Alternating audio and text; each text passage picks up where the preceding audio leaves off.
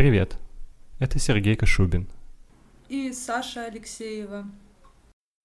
Мы делаем подкаст, в котором обсуждаем новости науки за последние несколько недель. Сегодня мы обсудим спасение северного белого носорога, Новые методы борьбы с болезнью Паркинсона, генетические особенности, отвечающие за получение высшего образования.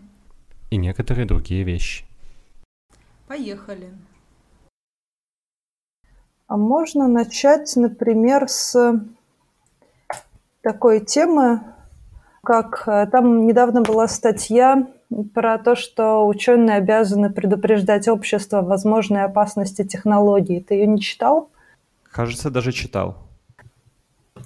Там, значит, э, один исследователь э, компьютерных технологий, который работает в Академии будущего вычислительных технологий, он, значит, говорит, нужно заставить рецензентов смотреть, кроме того, что смотреть на научное качество исследования, на, на то, говорят ли ученые эксплицитно в их статьях про возможные влияния технологий на людей.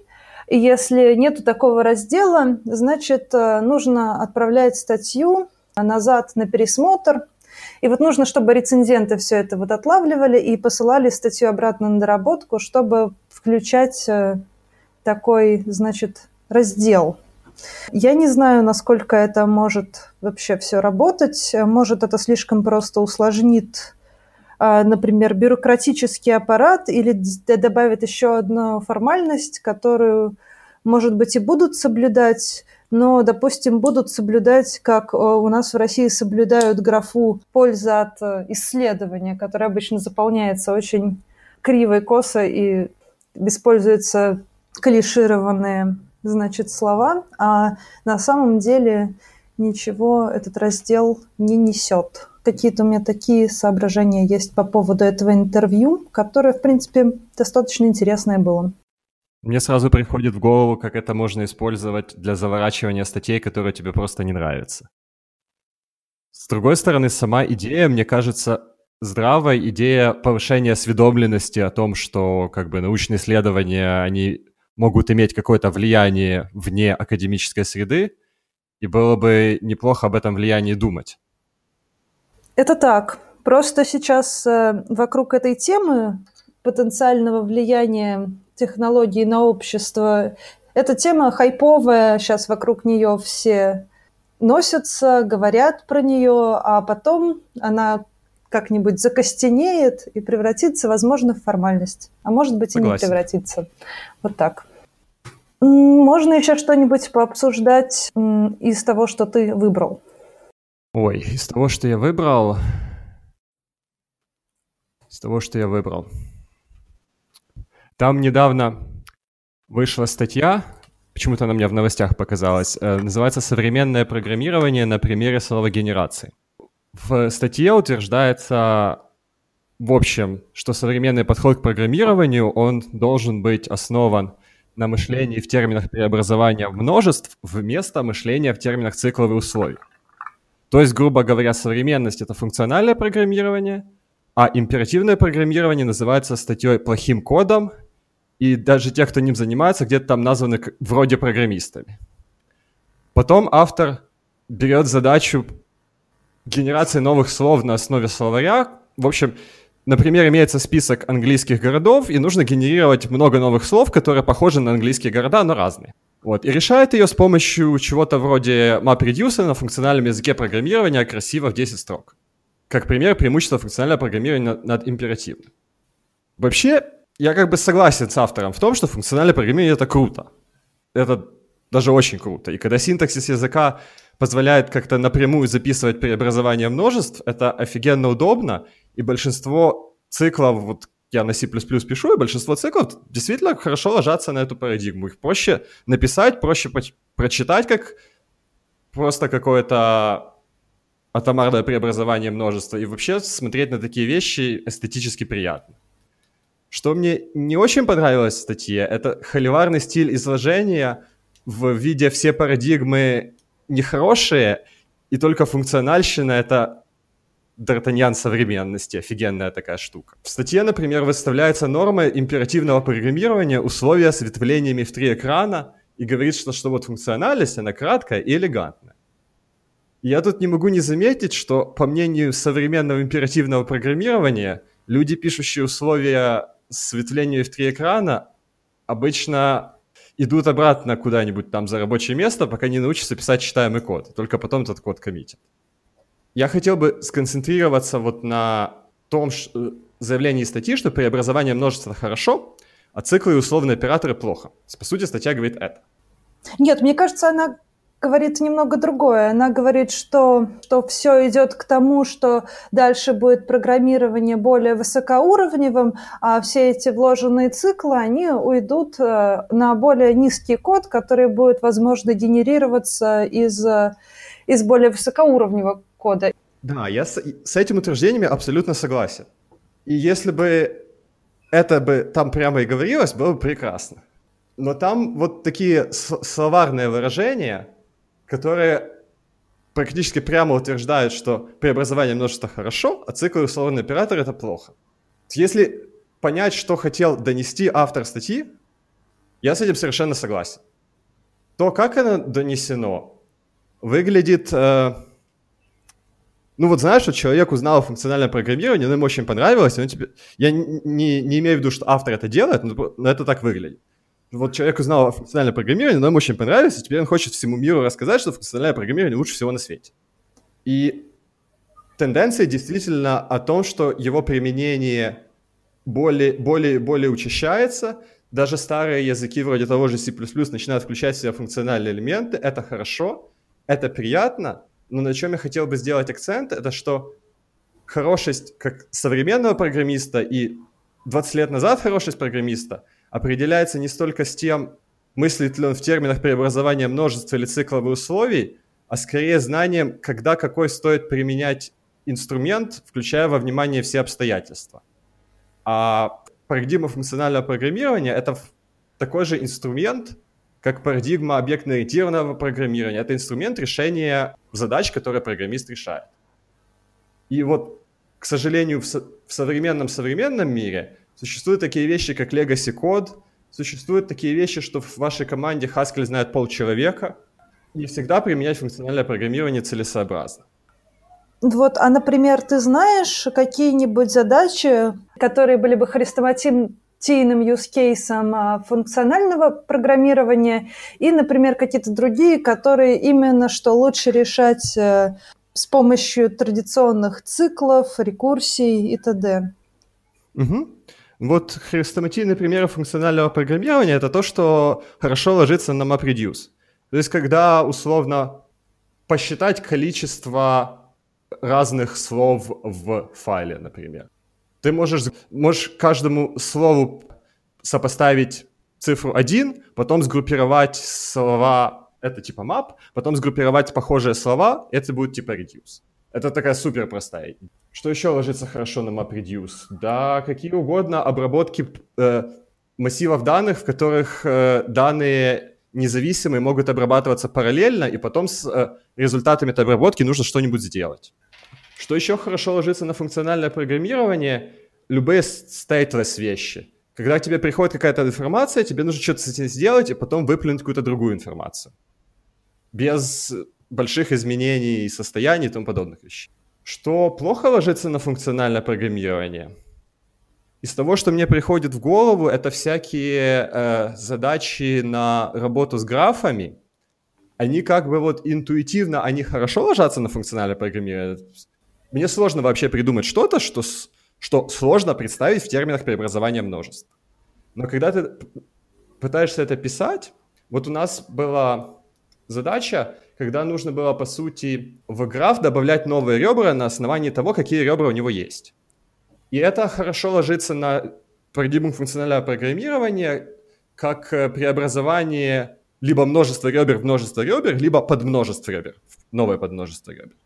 Но когда ты начинаешь это писать, ты понимаешь, что если ты вот это напишешь вот так, то из-за того, как минимум, что ты это пишешь на машине, которая под капотом машины Тьюринга, это никогда не будет работать достаточно быстро. Возможно, если построить какую-то Что-то вроде вот были когда-то Lisp-машины, которые были заточены вот под Lisp. Может, если можно что-то построить такое, это будет работать быстро. Но с другой стороны, сложно представить, потому что на графах существует очень много алгоритмов итеративных, и, которые в стиле императивного программирования, которые развивались десятилетиями, и сейчас для многих из них сложно предложить функциональный эквивалент. Но я не утверждаю, что это всегда будет невозможно. Понятно. В общем, мое такое впечатление от статьи, что она является неплохим агитационным материалом как-то изучить э, парадигмы функционального программирования.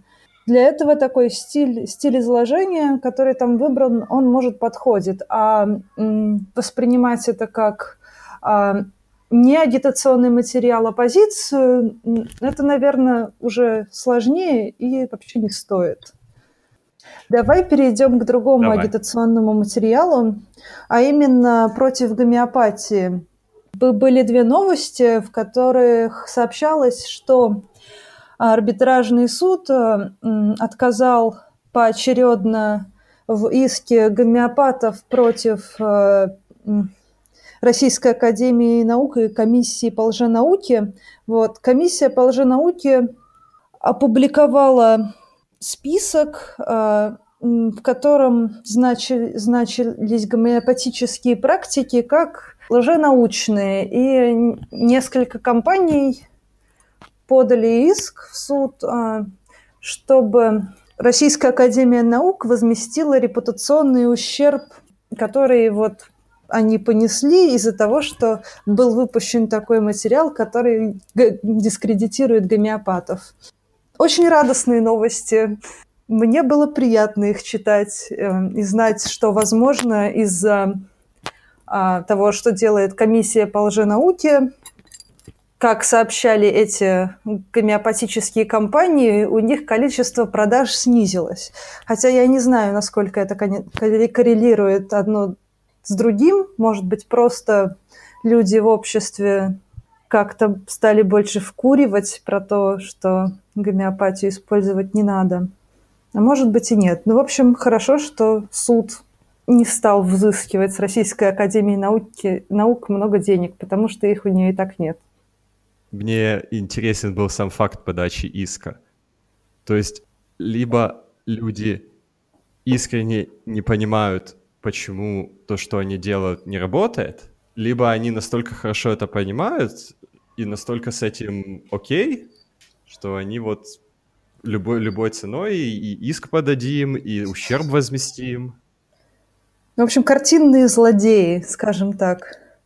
Вот mm. как-то мне не очень верится, что дофига людей в мире, они картинные злодеи. Интересно просто, что происходит в голове у человека, когда он э, сталкивается с э, опровержениями того, что он делает. Вот у, у тебя как бы успешный бизнес, а потом ты считаешь, что то, что ты продаешь, это фигня, и его нельзя использовать, и людям от этого плохо. И что происходит в голове у человека в этот момент? Ну, обижаются, наверное. Наверное. Ощущают себя уязвленными. А, а что ты еще прочитал хорошего? Из хорошего я прочитал, что стартовали вроде в Японии клинические испытания лечения стволовыми клетками болезни Паркинсона. Там вроде набирают, 7, да, семерых добровольцев на клиническое испытание набирают. Им будут э, в, прямо в мозг вводить стволовые клетки дофаминергетические прегениторы. Болезнь Паркинсона, она проявляется тем, что в участках мозга, связанных в основном с двигательной активностью, еще со всякими штуками, умирают нейрончики эти нейрончики вырабатывают дофамин, а когда его там не хватает, то появляются специфические двигательные расстройства, такие как дрожащие руки, вялость, мышцы, которые не очень хотят сгибаться. И это может дойти до невозможности передвигаться без посторонней помощи и иногда до деменции, до слабоумия. Вот используем учеными стволовые клетки, они вводятся в те участки мозга, где которые поражаются болезнью, и ожидается, что они превратятся в клетки, которые производят дофамин, и э, заменят собой клетки, которые поражены болезнью. Предварительные испытания на обезьянах показали, что два года после инъекции у них происходит некое существенное улучшение состояния. И вот если это все сработает, ну, это, конечно, очень сомнительно, что сработает по наилучшему сценарию. Скорее всего, если это сработает, то его потом будут еще как-то улучшать, что-то там будут делать, что-то пойдет не так. Но если бы это сработало по наилучшему сценарию, то болезнь Паркинсона могла бы превратиться в что-то вроде сахарного диабета первого типа, когда только вместо инсулина каждые там сколько, не знаю, регулярных инъекций инсулина им нужно будет раз в два года делать инъекции стволовых клеток в мозг и дальше более-менее нормально жить. Было бы хорошо. Интересно, сколько времени потребуется, чтобы действительно пронаблюдать это в развитии и понять, что действительно есть какие-то негативные последствия или нет. А, это же, наверное, смотреть э, на этих людей нужно будет еще лет 20, чтобы детектировать или не детектировать сторонние влияния. И это получается, что еще 20 лет нам не видать этого прекрасного препарата. Наверное, я бы с тобой тут не согласился, потому что через 20 лет после начала болезни Паркинсона обычно больные превращаются в такое состояние, когда побочные эффекты, которые могли бы у них случиться через 20 лет, если они 20 лет живут нормальной жизнью, не являются очень большой проблемой. Они умирают. А вдруг у них опухоли вариант. начнут развиваться? Это будет нехорошо, конечно, да. Насколько я знаю, они собираются их два года наблюдать. Два года. Недолго, недолго. Но будем надеяться, что когда мы доживем до болезни Паркинсона, это уже будет не проблемой. Ну, может, когда-нибудь сделать хорошие симуляции, можно будет все прогнать за пару часов на компьютере.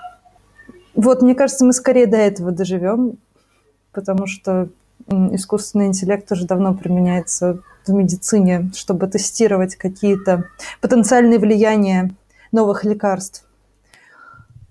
Говоря про стволовые клетки, кстати, они стволовые. Дополнение после проверки. На самом деле стволовые по-моему, произносятся так, они стволовые.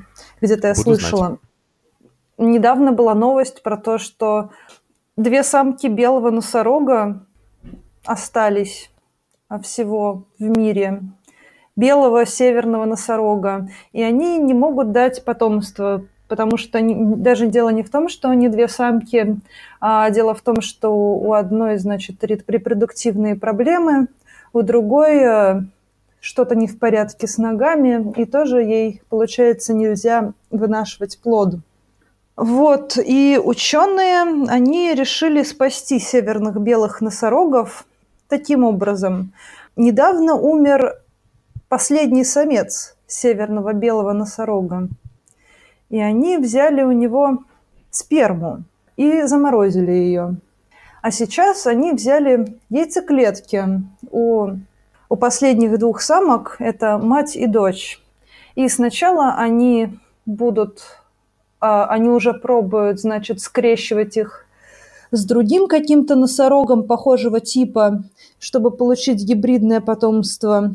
И самка какого-то другого носорога будет вынашивать плод.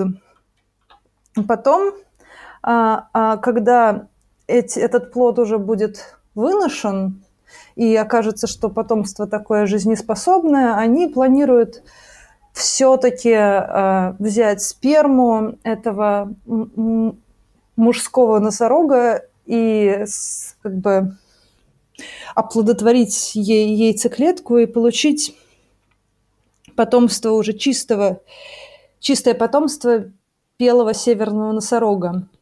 Но, казалось бы, все так хорошо, но не совсем потому что гены, которые мы получим, они как бы будут только от двух особей. Получается, что а, генетический, генетические вариации всех северных белых носорогов не будут сохранены. Останутся только такие, которые были унаслед... будут унаследованы от нового потомства. Что говорят ученые? А, они хотят э, сделать с помощью остатков кожи других северных белых носорогов и других, значит, тканей. Они уже, кажется, пробовали сделать индуцированные плюрипатентные стволовые клетки, То есть можно получить стволовые клетки на основе там сохранившейся кожи или каких-то других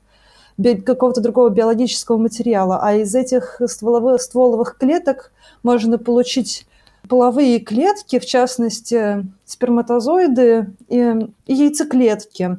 То есть мы можем как бы взять весь генетический фонд северных белых носорогов из биологического материала, который остался, и сделать как бы детей давно умерших носорогов. Мне кажется, это очень красиво. Сразу вспоминается на эту тему парк юрского периода, динозавры и все дела. И, возможно, мы таки когда-то научимся восстанавливать вымершие уже виды. Ну, вот этот вид как раз находился на грани вымирания. Но Не успели. Тут, тут же будет стоять и этический вопрос как раз. Какие виды исчезнувшие мы имеем право моральное восстанавливать, а какие не имеем. Например, вот динозавров, наверное, мы не имеем морального права воссоздавать сейчас, потому что дело даже не в ограничениях биологических ну, или медицинских технологий. Там. Но если даже технология дойдет до того, что мы сможем получить потомство динозавренков, а, наверное, нужно все-таки ограничиться каким-то временным барьером, воссоздавать только то, что было в нашу эпоху. Ну, потому что динозавры, они же, например, опасные и большие, и могут повредить э, экосфере. Ну вот недавно игра вышла э, на тему парк юрского периода, там, где ты строишь, собственно, парк, строишь, э, ну, ездишь там, исследуешь этих всех динозавров, кликая на кнопочки. Но суть в том, что ты строишь этот парк, ты строишь защиту, ты э, делаешь дорожки для посетителей, там летают вертолеты, которые усыпляют динозавров, которые внезапно начинают быть агрессивными и так далее. Опасность динозавров по сравнению с опасностью человека, наверное, все-таки можно как-то порешать. Наверное, я в детстве слишком много смотрела фильмов ужасов, где в главной роли были динозавры. Ну, тут же как, как и с искусственным интеллектом. То есть, с одной стороны, наверное, сможем контролировать и а, держать все в том русле, в котором хотели. А с, другом, с другой стороны, а кто же знает? Это как вероятность встретить динозавра на улице. 50 на 50, да. Либо встречу, либо нет. Ну да. Ну да, история не очень хорошо в этом плане себя показывает. Когда люди открывали новые континенты, завозили туда новых животных, и старые вымирали. Но ведь теперь-то мы знаем, и, может быть, динозавров отправить на терраформированный Марс. Или что-нибудь в этом роде. Блин, вот это круто. Только Марс придется сначала терраформировать. Я боюсь, ну, что... Ну, как раз и технологии восстановления динозавров подоспеют. Там, чтобы терраформировать Марс, нужно было, типа, я слышала, туда отправить много-много взрывчатки, взорвать все нафиг, и Марс как-то терраформируется. Как-то не очень правдоподобно звучит. Интересно, вот а это, я бы не сказал, что мне понравилось или не понравилось читать, просто интересный факт, из которого может получиться что-то хорошее, а может что-то плохое. Исследователи недавно обнаружили набор генов, связанных с тем, как... В общем, связанных с тем, получают люди высшее образование или нет. Они проводили исследования на ДНК около более миллиона людей. Там из 23 НМИ взяли э, данные анонимизированные еще из какого-то британского банка ДНК со всякими там обработками больших данных нашли набор генетических показателей с вот с определенным набором 50% людей оканчивают университет, а среди людей с, с другим набором этих же показателей 10% получают высшее образование. И один из авторов исследования утверждает, что на текущий момент генетика лучше определяет вероятность получения высшего образования, чем, например, материальное положение семьи, и почти так же хорошо, как наличие или отсутствие высшего образования у родителей. Сам по себе факт интересный. Я сразу должно быть понятно, в принципе, что никаких определенных выводов о том, как, собственно, влияют гены, сделать нельзя. И даже нельзя сказать, что этот набор показателей как-то связан с интеллектуальными способностями или с какими-то любыми другими успехами, даже в академии. потому что получение высшего образования — это и цепочка причинно-следственных связей от ДНК до получения высшего образования — это слишком сложный процесс, на который влияет интеллект, и память, и soft skills, и способ общения, и привычки, и что угодно. И вдруг там один из генов заставляет человека всю зиму болеть простудой и пропускать сессии. Но чем мне показалось интересно это исследование, что вот это генетическое влияние, оно существует, и там довольно неплохая получается корреляция, а это значит, что в генах еще скрыто очень много интересной информации на эту тему. И может быть, если это исследовать дальше, то из хорошего может, можно будет найти какие-то неочевидные недостатки текущей системы образования и как-то ее улучшить. А из плохого можно, конечно, начать отбирать людей по тому, насколько они подходят в университет генетически. Ну, главное не, не профанировать а, а, это из, результат этого исследования, не доводить до там упрощенной версии, что какие-то люди врожденно более способ, более умны или менее умны и более глупы. А, а такая вероятность существует. Там люди, которые не разбираются в генетике, ну, я, я даже, ну, или даже не только в генетике, а просто люди, которые не очень хотят разбираться, а хотят верить каким-то громким словам, они могут, конечно, это все неправильно интерпретировать, броситься сдавать генетические тесты, понять, что у них мало генов, которые отвечают за высшее образование, или у их ребенка очень мало генов, которые отвечают за получение высшего образования. И родители, значит, станут гнобить ребенка, ненавидеть его, потому что будут считать, ну ладно, блин, комом. Вот тоже есть такая возможность, например. И тут мы возвращаемся к предложению peer-ревьюерам требовать от исследователей какие-то соображения безопасности их, их исследования больше рефлексии нужно относительно того, а, как избежать негативных последствий. Не только утверждение, что эти негативные последствия есть, но если уж вы публикуете и даете журналистам об этом узнать, значит, нужно предоставить информацию о том, как вы собираетесь, допустим, убеждать родителей не расстраиваться, если у их детей мало соответствующих генов. И тут, мне кажется, кроется проблема в том, что генетики, которые занимаются генетикой, они не имеют никакого понятия о том, как убеждать родителей а, в, в чем-либо вообще. В чем должны, по идее, разбираться, как это, developmental psychologists. И вот требовать на каждую статью коллаборацию может быть, а с другой стороны, как-то и может быть и нет. Непонятно.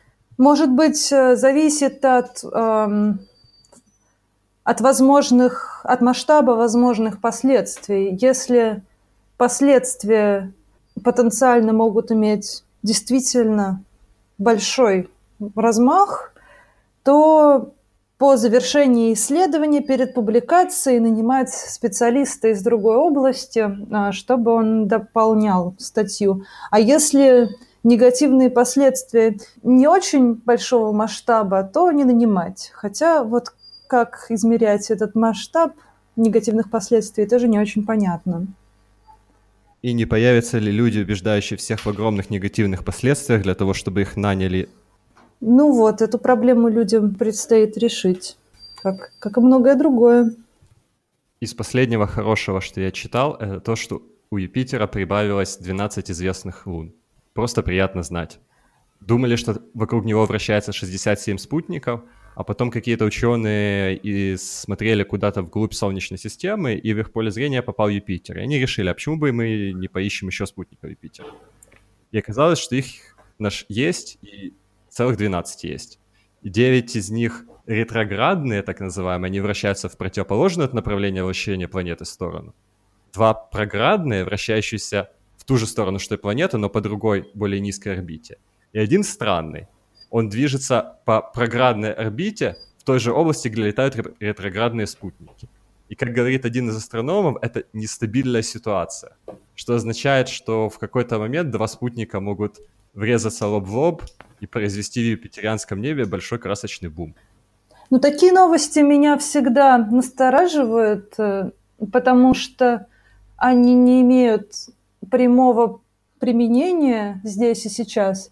Просто это прикольно знать, что у Юпитера прибавилось лун. С другой стороны, э, я понимаю, что человечеству легче и приятнее спится, когда он находит подтверждение своей кар- картине мира о том, как все устроено. Вот, нашли еще несколько лун, а, посмотрели, как они работают, куда летают, в каком направлении. Так, посчитали с точки зрения своей картины мира, представления о физике, космических тел, что так-то, так-то и так-то. Ну вот, добавилась, э, расширилась наша картина мира, мы знаем больше. И это, ну, просто психологически радует. Угу.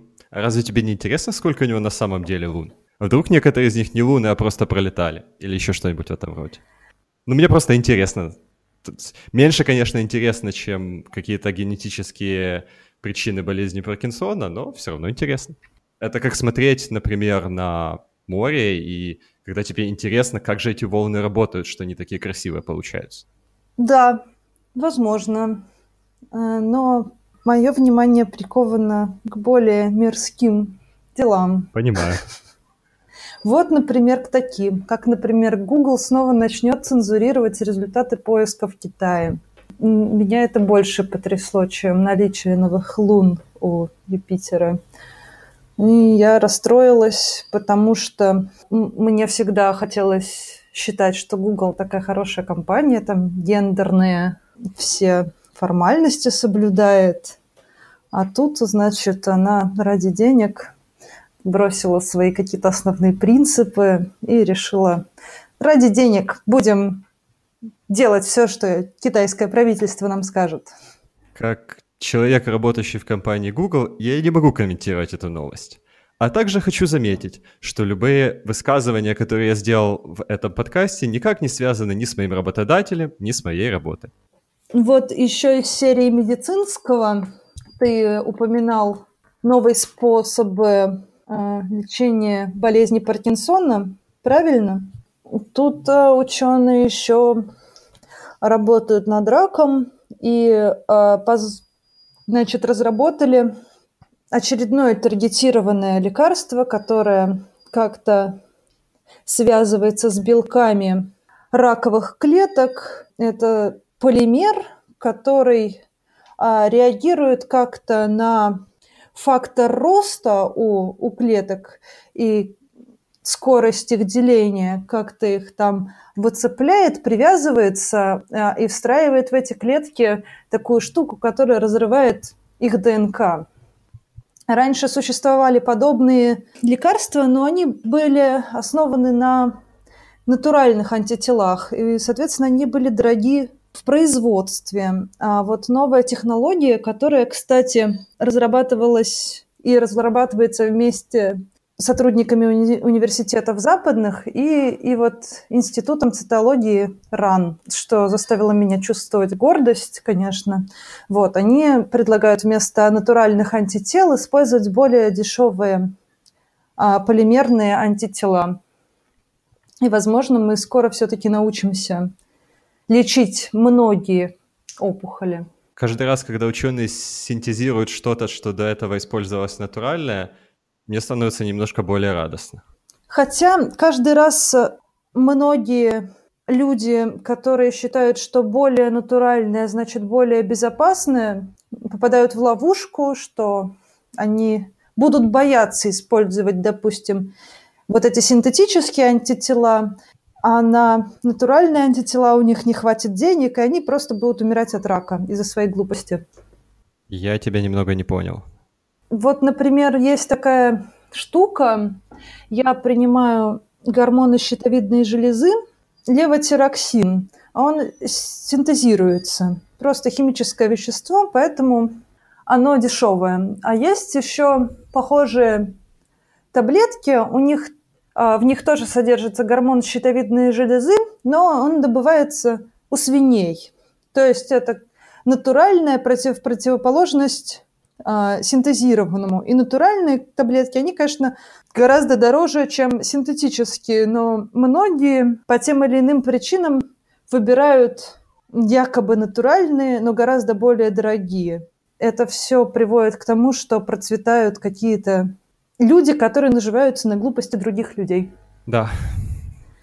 И нечего сказать. Хотелось бы, конечно, чтобы как-то больше людей понимало, что если это химическое вещество натуральное, либо это химическое вещество синтезированное, то, собственно, со- со- свойства самого вещества от этого не зависят совершенно никак. С другой стороны, вот эти компании, которые пытаются продавать э, натуральное за больше денег, потому что люди это покупают, им выгодно, чтобы люди этого меньше понимали. И, как обычно, гомеопаты и лженаука и все такое. Интересно, есть ли вероятность, что производители лекарств, таргетированных лекарств против рака на основе натуральных э, антител, э, могут ли они сделать свое лобби против э, исследований э, новых прогрессивных методов? Очень бы хотелось считать, что все-таки нет, потому что те компании, которые производят лекарства на основе натуральных антител, они в конце концов хорошие, качественные, а, тоже там исследовательские лаборатории, и они, надеюсь, что придерживаются клятвы Гиппократа и все такое прочее. Мне кажется, это от очень многих факторов зависит. Насколько дешево получить натуральное, насколько дешево получить синтетическое, насколько беспалево получить синтетическое и выдать его за натуральное разные могут быть, наверное, влияния. Насколько лоббирована схема медицинских исследований в каждой конкретной стране? Это так. Ладно, я предлагаю на сегодня завершить наше обсуждение. Мне было интересно. Взаимно.